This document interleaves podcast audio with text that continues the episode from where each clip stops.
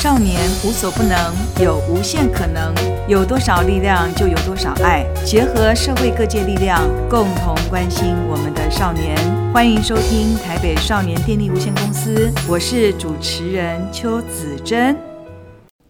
台北少年电力无限公司，欢迎大家收听。那今年呢是二零二二年的一月七号喽，是新的一年的开始啊、我们度过了辛苦的二零二一年。那今年呢，我们首先邀请到李富中武议员来跟大家青少年朋友们聊一聊啊、新的一年大家有什么新的计划，或者是大家有没有什么新的开始？我们现在欢迎李富中武议员，哎，议谢员谢，好。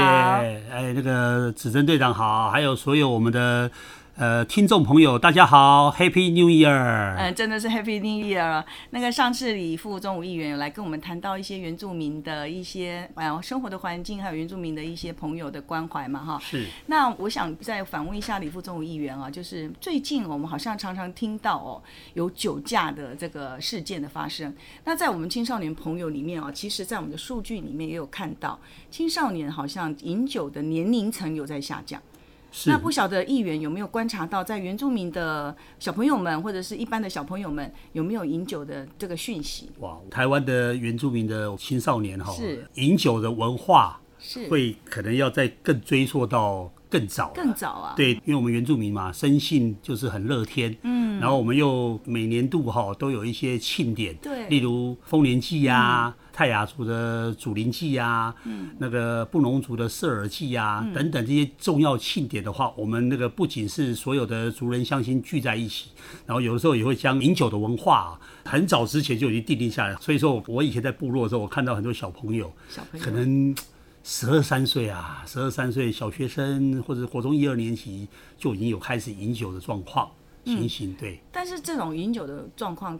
太早的话，可能也会对那个青少年朋友的身心会造成一点当然影响了哈。所以我们还是希望说，大家饮酒的时候的年龄层还是满满十八岁我在个人饮酒我个人是不乐见的哈， 是嗯因为因为小孩子还在这个发育哈，发育的阶段性，然后那个太早饮酒的话，对他的心智哈，呃，包括脑力哈，都会有影响。那当然，这是我们的一个原住民的一个次文化，但是我在这边也是呼吁啊，呃，身心灵都已经成熟的阶段的话，哈，再嗯来去接触这个喝酒，但是要在一个舒适、安全的环环境对但喝酒绝对哈、酒后不能开车，也不能驾嗯车，因为要尊重自己的生命，也要那个保护到别人，这样。现在的青少年朋友们都很喜欢去，就是那个 KTV 啊，哈，唱歌啊，哈，所以接触酒精的机会也可能比较多一点。那现在像我们在这个看到的青少年的一些问题哈，其实他们骑机车的机会也蛮多，所以如果说他在游乐场所，然后再加上骑机车的话，就很可能又有酒驾的情形。是，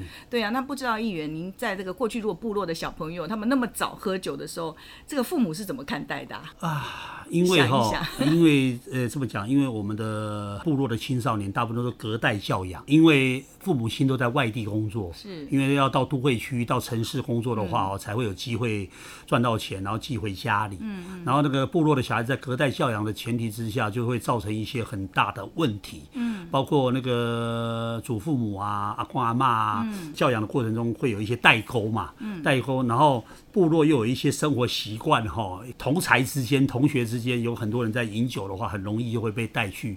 喝酒这种状况。所以我觉得好像就是家长还是要注意一下孩子在外面的行为。当然有时候如果说他真的是无意当中接触到酒精的话，后面会衍生出来的一些可能像同才之间大家游乐，哎，像我们也有常常看到青少年哈，那他如果说有一些一些不好的行为，会造成有一些性侵害的行为，或者是酒驾的行为，这都非常危险哈。嗯是啊在都会区的话，可能那个呃，大家都忙于自己的学业，对自己的工作的话，那个喝酒的机会哈，这可能就是那青少年，我我认为了哈，那个我们原住民。在都会区的状况比较没有那么严重，按照是比例来讲，在部落会比较严重，就会产生一些刚才那个指针队长你讲的，说酒驾啊，是啊等等情形。那那酒驾，酒驾是因为主要原因是因为部落的交通不便啊，对，交通不便，因为部落不是像那都会区哈，你有有嗯哦大那个众捷对对，运你随时就可以搭捷运啊，随时可以搭公车。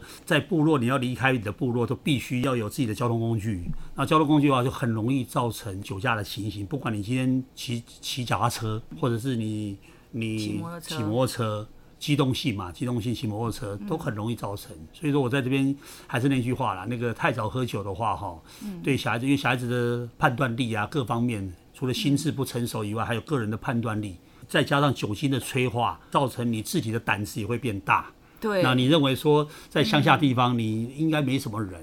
嗯不容易发生事情，但那可是乡下地方不怕一万了，只怕万一啊。嗯那那还是会造成一个很大的一个伤害，嗯也很大的一个遗憾啊哦。那那那刚才那个指针队长也讲到那那个性侵的问题对啊啊等等也是之类有一些的，那性那侵害我的讲过问了题，只要你是不喝酒的状况下，你很容易辨别你的所有的你的行为模式，你都会约制约束，甚至说你在这个判断的能力上面都能够很明确。但是你酒精一喝下去的时候，你的人的脑子是迟钝的，胆子是大的， 很大的。你你做下这个很多违法犯纪的事情，你会不自觉的认为说这个事情并不是很大的事情，那就很容易发生一些嗯对违法犯纪的状况。我记得有一个朋友，他曾经说过，他喝醉以后哦，他是不记得发生什么事情的，他隔天再回想到他前一天的时候，他是不记得，所以我那觉得就是断片。就 对，就是的，所以他会不会在不记得的时候去开车了？所以就就是好像真的是开着这个机器在杀人一样。所以我们现在我就在想说，是不是我们真的以以后就是喝，喝如果进去的时候，应该开车人都要把钥匙交出来，然后对，就是要避免这个酒驾，因为像刚刚议员讲的那个判断力或是整个的反应会更迟钝，没错然后，甚嗯至于断片，断片，真断的。片是很恐怖的事 情。很很不好，议员有这样经验吗？我相信是人的话都会有这些， 而且我是一个成熟的大男人、 啊。对对。啊，有时候难免在外面哈有一些呃聚会，然后或者是应酬嘛，嗯哦，因为。呃，我的酒量不好啦，不胜酒力的时候就很容易，呃，可能追酒的前提之下，然后嗯就容易啊嗯这样。 对对对，那断片醒来的时候哦，常常发现到哈，旁边的人原来还是自己的老婆啊， 所以议员其实都很清楚，就是去到一个欢乐的场合就不要开车去。哦当然当然。当然，所以我们的青少年，这是我的坚持，哎对我到现在我当民意代表，是到现在我的坚持，只要我碰了酒追春哈，碰到哪怕是一滴，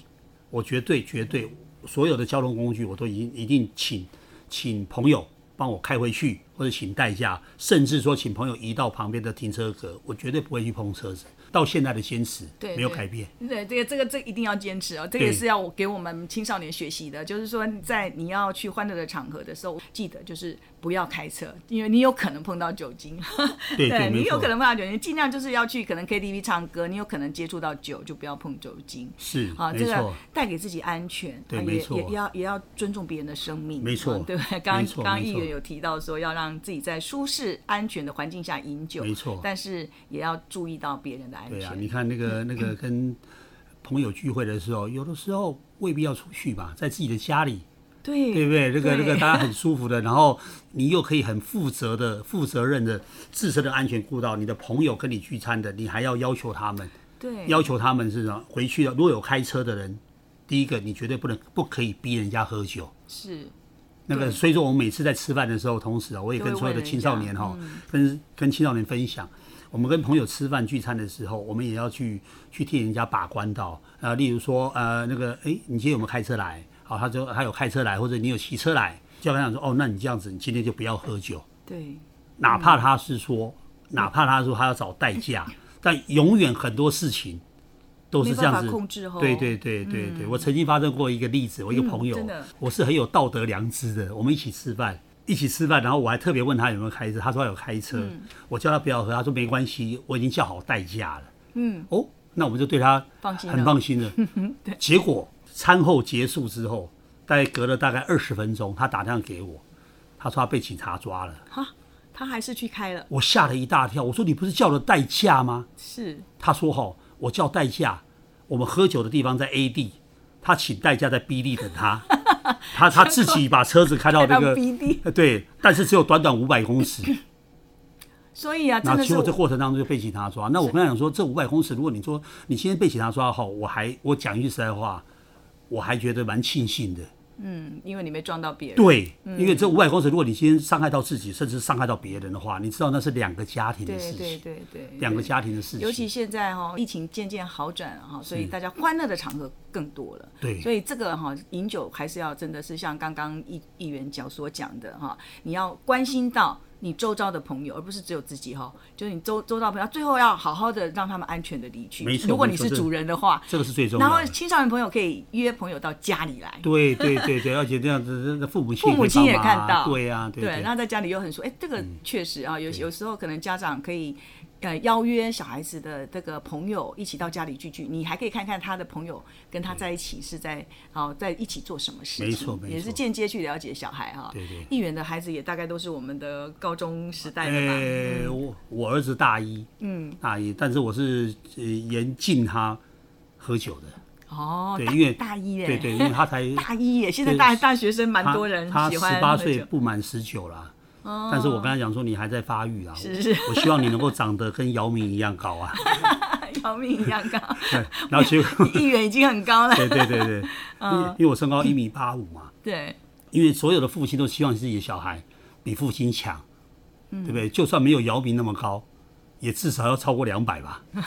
议员，你这样子压力给孩子压力太大了，这样不行 没有没有没有啊。开开玩 笑，开开玩笑。对对对，我们还是要让孩子顺性的发展了哈。是是是好，那那个最后就是不是请议员说，哎，您觉得你在新年的一年里面有没有什么希望啊，或者是说希望我们青少年朋友怎么样重建他们的一些日常生活啊，在疫情过后？是那个疫情虽然那个缓和下来了哈，嗯但是我们所有的青少年朋友还是要注意那个那个疫情期期间的一个应该有的一个保护，公共场合哈人多的地方也尽量少去，是因为这个这个疫情虽然缓和，并不代表它不存在。对，现在还有一些，哦嗯，嗯，然后还有另外一个就是知道自己的身份，现在应该要做什么，嗯，因为我们的青少年都应应该都是学子，是应该在他自己的功课上，嗯，在跟家庭的相处上面，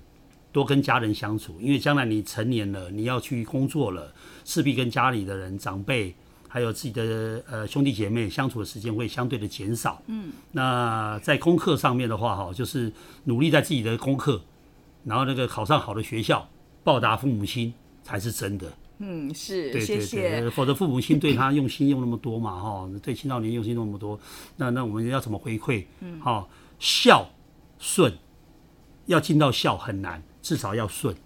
对，要顺从父母，嗯，顺从长这很辈，重要了哈，这就是非常重要那个有时候青少年会觉得妈妈管太多，爸爸管太多啊，有对时候就是想想他们也真的是充满爱了哈。是没 错有时候顺从一下。没错没 错，对，谢谢议员，谢谢谢谢然后也祝福议员新的一年在新的一年哦哈、能够为我们的人民做更多的事情。谢谢也谢谢各位听众朋友们的收听，我们下次再见，谢谢议员，谢谢谢谢谢谢队长，谢谢。